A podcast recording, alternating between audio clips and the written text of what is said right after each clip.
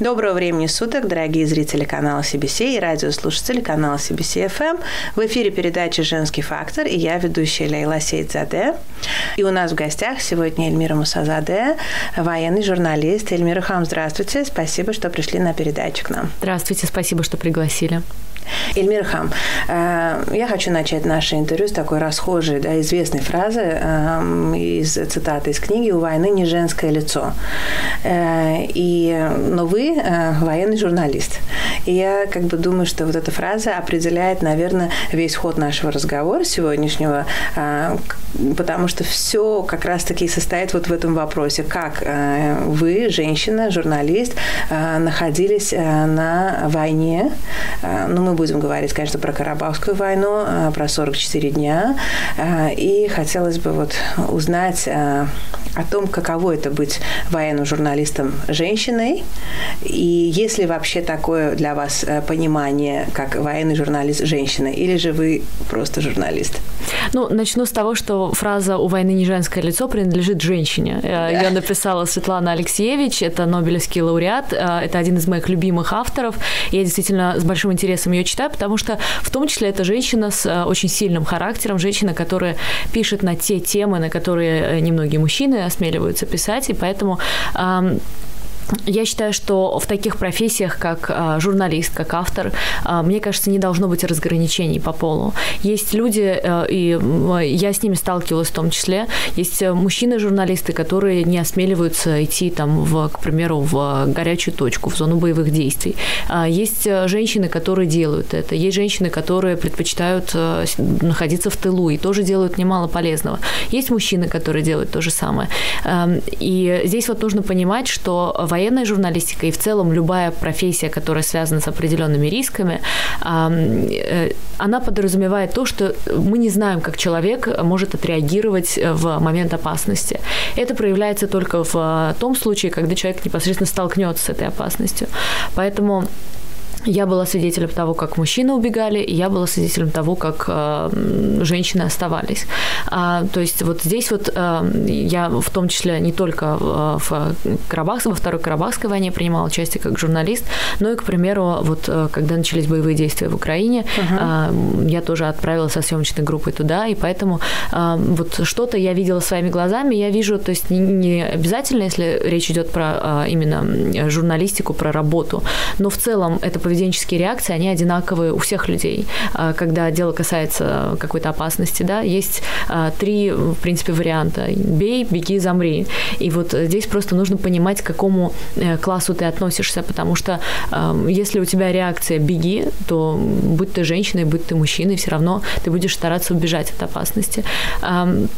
Есть очень много а, примеров из практики, когда женщины действительно делали потрясающие репортажи, делали очень хорошие материалы не только с войны, но и действительно из тяжелых а, точек. Да? Есть репортажи из Йемена, есть репортажи из а, Сирии, есть репортажи из Африки. И здесь я бы не делила на гендер, потому что самое главное – это та работа, которую ты делаешь, и то, сколько в тебе мужества продолжать делать свою работу, находясь в горячей точке. Потому что когда вокруг летят снаряды, э, это абсолютно нормальная реакция захотеть себя защитить и захотеть э, оказаться в безопасном месте. Э, журналисты и пожарные, наверное, и представители скорой помощи – это единственные люди, которые идут туда, откуда все бегут. Эту фразу мне сказали на учениях для военных журналистов в Турции, и вот я была свидетелем этому, в том числе и в ходе 44-дневной войны. Вы знаете, я прочла немало интервью э, до нашей встречи э, как раз-таки военных э, журналистов, женщин. И практически все из них э, говорили э, очень похожие мысли. То есть э, женщинам, журналистам э, на войне не нравится вот этот специальный фокус э, на том, что они женщины. Но э, женский фактор в любом случае существует. То есть э, если мы говорим просто о статистике, вообще э, по статистике ЮНЕСКО э, 40% женщин – это это журналисты.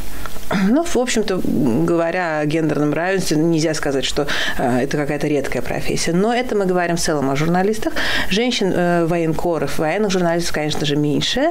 И э, по исследованиям того же ЮНЕСКО э, присутствует вот этот женский фактор. То есть, на самом деле, говорят о том, что женщины э, раскрывают темы войны под другим углом. Благодаря женщинам-военкорам э, мир узнал о историях э, гражданских лиц гораздо больше, чем чем он мужчин. Поэтому как бы все-таки хотелось немножечко э, не говорить вот о том, что э, насколько там, не знаю, может испугаться снаряда женщина или мужчина. То есть, мне кажется, это очень индивидуальная реакция. Да? Если стрелять, кто-то действительно замирает, кто-то бежит. А вот есть такой вот все-таки женский фактор в этом всем, когда женщина смотрит на какие-то э, события по-другому, воспринимает их по-другому. Это, в конце концов, просто природа человеческая, да, наша. Вот э, по этому поводу вы можете сказать, что вы раскрывали какие-то э, вот аспекты, которые не раскрывали ваши коллеги во время э, войны? Ну вот я помню первый день, когда я отправилась в Украину, когда мы уже приехали туда, когда там началась война. Uh-huh. Это были первые дни войны, первые недели войны в Украине. И я помню, а, как вот тогда первая мысль, которая меня посетила, это как много я здесь вижу любви. Потому что вот эта забота, которую я там увидела, забота а, в поезде, когда мы вот э, только заехали вот с границы и должны были добраться до ближайшего крупного города, забота друг о друге э, элементарно во время обстрелов. То есть когда звучал звук, сигнал воздушной тревоги, нужно было срочно спуститься в укрытие. И вот э, как там помогали люди друг другу, а, вот э, я не увидела такого, например, в репортажах а, коллег-мужчин, потому что, мне кажется, там для них приоритет был немножечко другой, и акценты смещались в другую сторону. Но меня поразила вот именно вот человеческая история а, того, как люди держатся друг за друга, как они помогают друг другу. То же самое мы видели и во время Второй Карабахской войны. Я никогда не забуду забуду, как эм, у нас были эфиры каждый час буквально, и в перерывах мы еще умудрялись э, э, снимать интервью с местными жителями, делать про них репортажи. Здесь вот э, у нас, как у телеканала CBC, есть особая миссия, мы должны рассказать другим людям, которые не знакомы с нашей ситуацией и с нашим регионом, может быть, в том числе, о том, что в целом происходит. И поэтому, когда мы разговаривали, там, к примеру, с обычным жителем Тартарского района или жителем Агдамского района, нам приходилось объяснять, а, что это за конфликт, почему он начался и почему этот человек сегодня находится здесь и не уходит отсюда. Хотя, опять же, а, под обстрелами жить, да, это что-то, что противостоит, противоположно человеческой природе. Но вот а, люди оставались там. И когда мы делали репортажи, мы вот пытались и просили их объяснить, э, что, почему вы здесь находитесь, что вас здесь держит, э, почему вы не уходите. И вот э, когда хочешь или нет, когда рассказываешь про это, когда рассказываешь про то, что тебе близко, у всех респондентов проявлялись какие-то эмоции. Угу. И вот эти эмоции это тоже что-то, что мне запомнилось, что вот на что я делала упор. А помимо этого у меня очень много знакомых тогда находилась э, на переднем крае, потому что еще до начала войны я 4 года была военным корреспондентом, я, у меня была военная передача, я была практически а, по всей линии фронта, когда, э, которая тогда еще существовала, и поэтому для меня было очень важно, то есть я рассматривала э, какие-то военные операции не с точки зрения а, чисто вот военной науки какой-то, а с точки зрения того, что где у меня какие знакомые, где что, вот насколько они в безопасности, кому можно позвонить, кого сейчас сейчас лучше не трогать. И вот поэтому мне здесь действительно было очень важно каждый раз, когда мы получали сообщение о том, что тот или иной район освобожден. Вот для а, большинства, наверное, это, э, да, действительно, это большая радость, это возвращенные обратно домой свои же земли, но для меня это были еще ребята, которые эти земли освобождают, потому что я очень многих из них знаю, э, и некоторых из них э, знаю посмертно, к сожалению, да.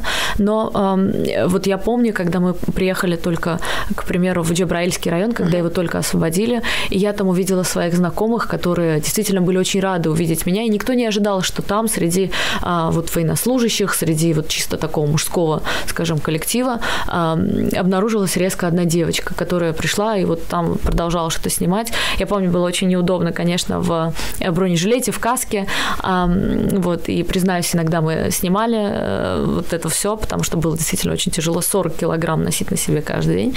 Э, но вот э, я никогда не забуду вот эти эмоции со стороны, в том числе и знакомых военных, которые уже находились как бы на отдыхе и так далее, потому что мы, естественно, мы приезжали после того, как уже были освобождены какие-то территории, да. то есть не в сам момент боя.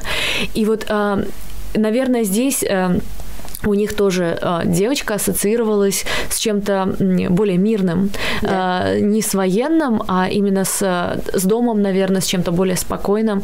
Э, и для меня было очень важно дать вот это ощущение, наверное, какого-то покоя, и в своих репортажах тоже это передать, потому что э, было понятно, что все беспокоятся, было понятно, что все переживают, э, и вот создавать лишнюю панику, лишний ажиотаж там, где его а, действительно не стоило создавать, э, это очень важно. И поэтому вот э, я старалась следить в своих материалах, чтобы у меня где-то здесь мои личные чувства, эмоции, переживания, они не показывались, а было вот что-то, да, эмоциональное, да, более, наверное, чувственное, но при этом без излишней какой-то драмы.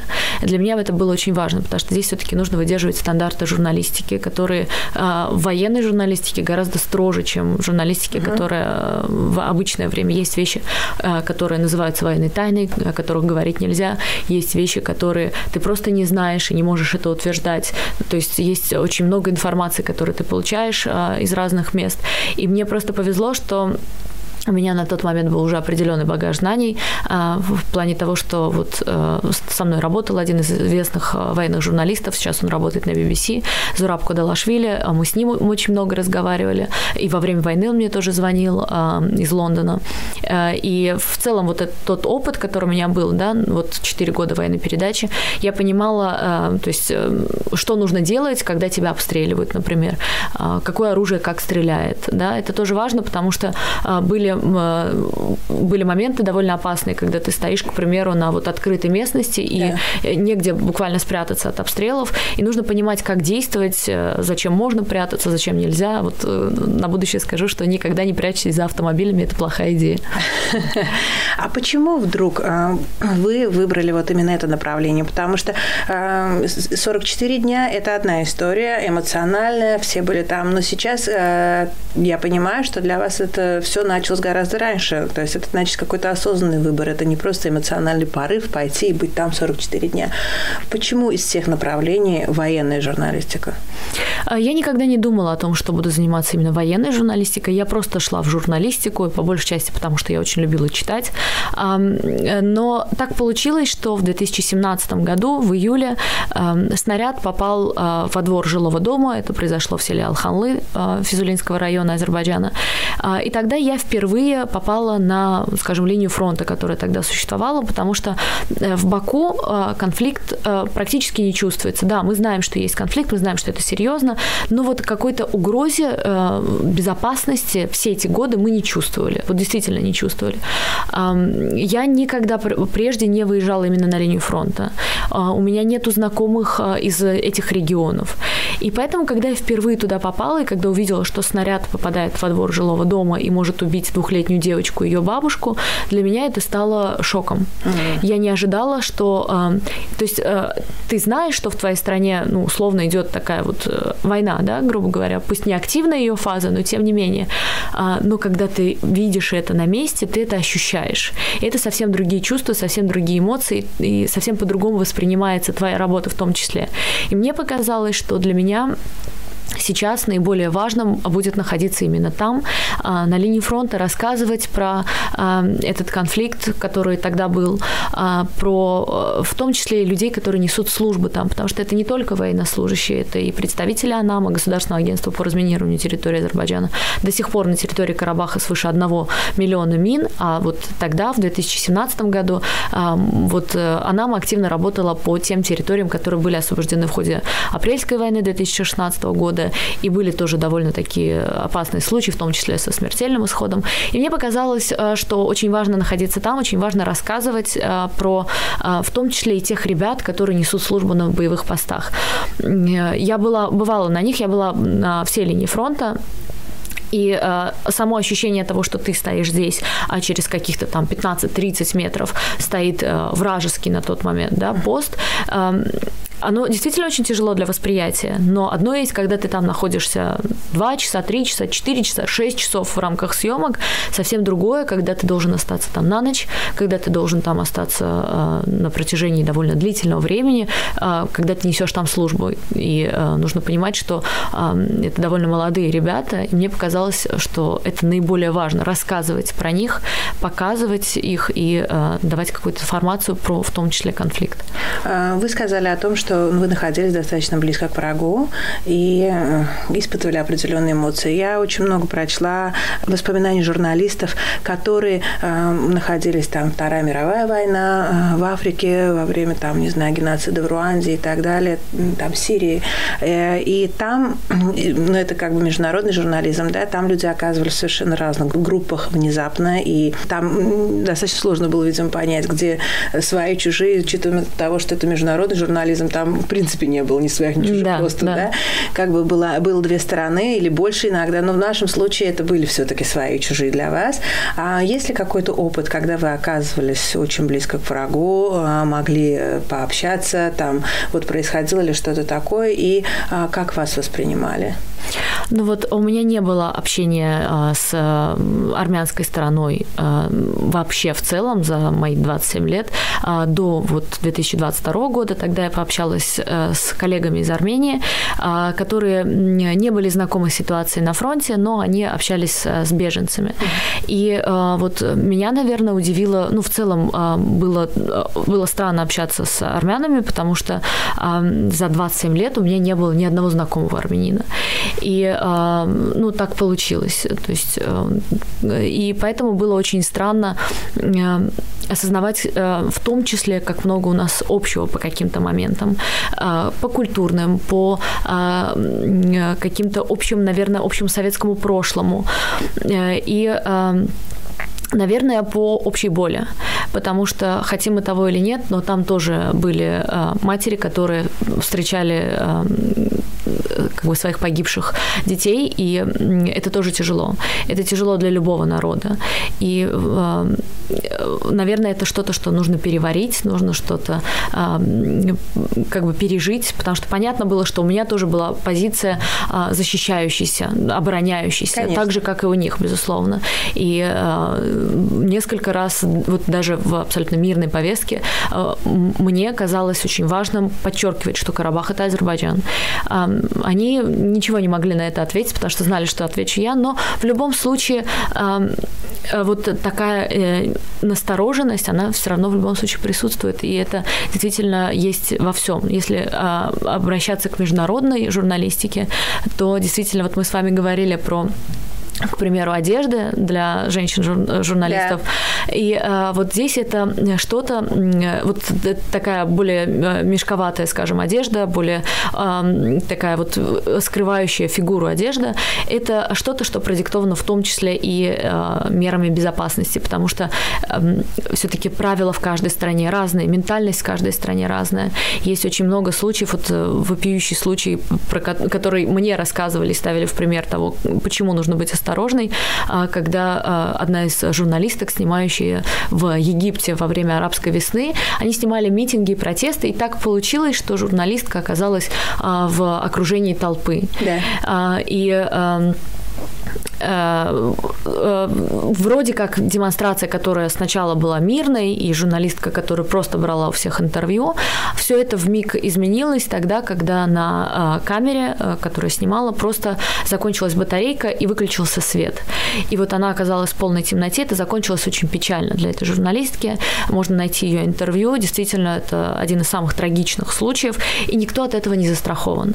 И э, даже оператор, с которым, как правило, журналист работает, работает в тандеме. У меня тоже была такая история, работая в тандеме именно. А, но э, даже оператор не может себя защитить, потому что против толпы пойти ну, физически невозможно. Э, таких историй на самом деле очень много. А, и женщины-журналисты вот, с международным а, опытом военным, они рекомендуют вплоть до того, чтобы какую одежду носить, э, чтобы избежать насилия там, или как-то, в общем, задержать весь ну, этот процесс. Там есть, да, там, в целом да, да, общие рекомендации для да. военных корреспондентов в целом, да, да то есть есть носить какую-то более а, универсальную одежду. Да, плюс есть рекомендации носить купальник. Ну, насчет купальника я не сталкивалась с таким, но да. вот я знаю, что вот э, в целом есть рекомендации а, не носить, э, ну, вот, к примеру, если одна страна конфликтует с другой, то не носить, а, значит, одежду производства, может быть, какой-то страны, с которой могут быть не очень хорошие отношения, да, или там какие-то надписи на а, футболках, на майках и так далее.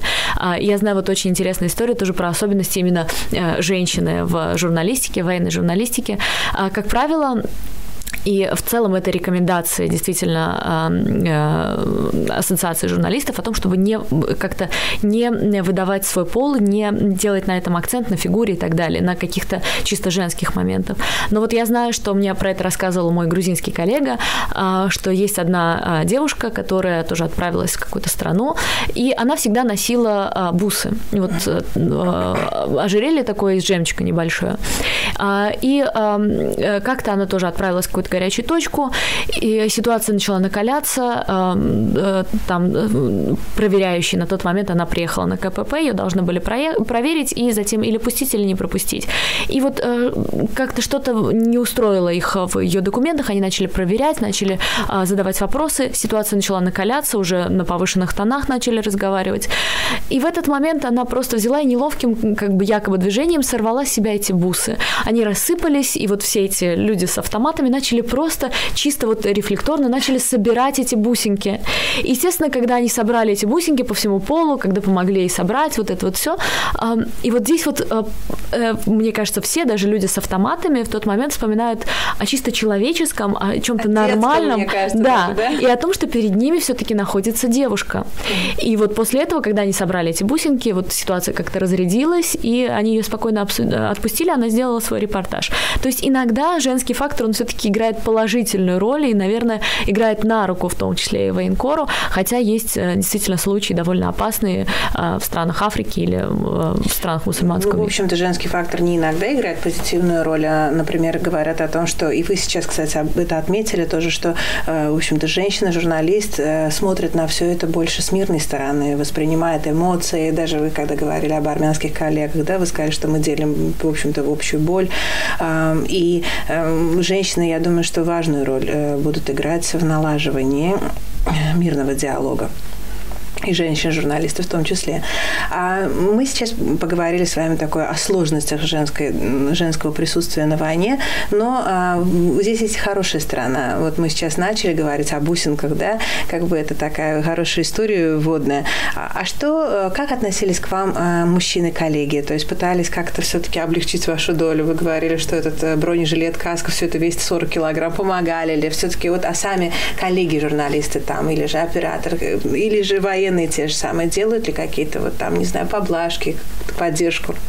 Ну вот а, я хотела бы сначала начать с а, опыта до войны, потому что я была а, корреспондентом, который, наверное, объездил чуть ли не все полигоны Азербайджана. И вот мне всегда говорили, что, наверное, это очень тяжело. Действительно, физически тяжело было очень. То есть, ну вот э, в любую погоду находиться на этом полигоне, а полигон это э, такое место, что там зимой просто очень холодно, а летом просто очень жарко, да. И вот мне, э, ко мне всегда отношение, особенно в Азербайджане, это у нас есть, вот относиться с таким э, уважением к женщине. И вот я на себе это испытывала. А первое время мне, конечно, когда вот ты приходишь, и люди тебя не знают, приходилось э, как-то вот показывать, что я не просто девочка, которая пришла здесь постоять перед камерой и попиариться, да, вот сказать, что вот я на фоне техники, и вот все классно. А мне приходилось э, доказывать свою точку зрения. Мне приходилось говорить, что вот я знаю, что я делаю. Потом уже с течением времени меня уже начали узнавать. У меня уже был, было портфолио определенное, которое я просто показывала и говорила, что это наша работа. Да, это наша работа, мы вот можем повторить то же самое, да, грубо mm-hmm. говоря.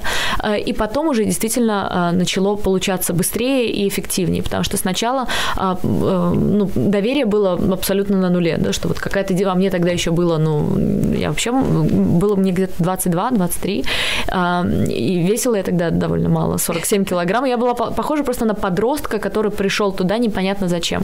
А потом я начала читать очень много военной литературы, я начала разбираться а, в военных операциях. Я даже помню, а, мы вот обсуждали какой-то сценарный план для съемки передачи. И вот э, я вносила какие-то корректировки, которые сначала не воспринимались, а потом уже обращались ко мне даже где-то за советом, что а как лучше сделать, чтобы по съемкам тоже было эффективнее, так или так.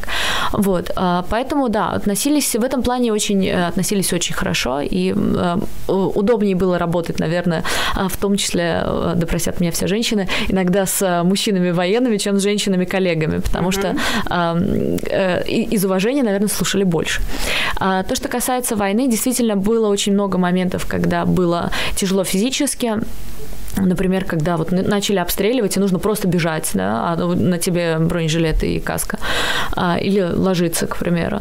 А, но мне просто очень повезло, потому что у меня была очень хорошая команда, в частности, вот э, я говорила про тандемы, это мой оператор Зайра Такишиев, это вот человек, который поддерживал меня все это время, и очень много раз мы с ним оказывались просто в таких условиях, когда мы были вдвоем и рядом никого вокруг, и нас обстреливают, и в эти моменты очень важно знать, что есть человек, который тебя не бросит. Вообще в целом целом нужно понимать, что а, человек, который рядом с тобой находится, вот вы с ним просто пара, вы вот всегда рядом, всегда вместе, и вот можно положиться, можно а, знать, что если тебя условно там ранит, то человек тебя просто оттуда вытащит.